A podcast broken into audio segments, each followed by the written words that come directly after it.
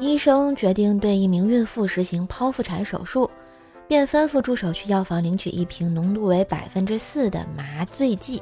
哎，助手很快回来，将药送到医生跟前，说：“呃，百分之四的药液用完了，这是两瓶百分之二浓度的麻药液。”啊，医生和颜悦色地问他：“小伙子，如果找不到一个二十岁的姑娘结婚，你是否愿意和两个十岁的女孩凑合呀？”有一户人家的儿子上了初中，他爸开完家长会后，独自将老师叫到了一边，问道：“呃，你怎么叫我娃的？为啥别的学生都有女朋友，就我娃没有啊？我妈没有啊？”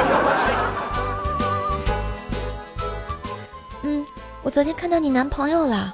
哼，怎么可能？我还单身呢。就在菜市场，三块钱一斤。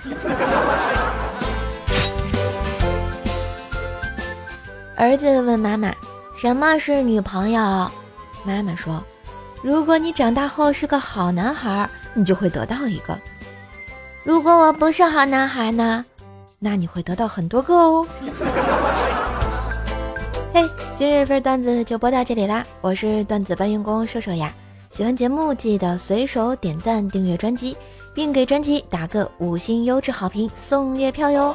上瘦瘦主页订阅邹奈讲笑话，开心天津话。支持瘦瘦就要多分享、多收听、多打赏哟！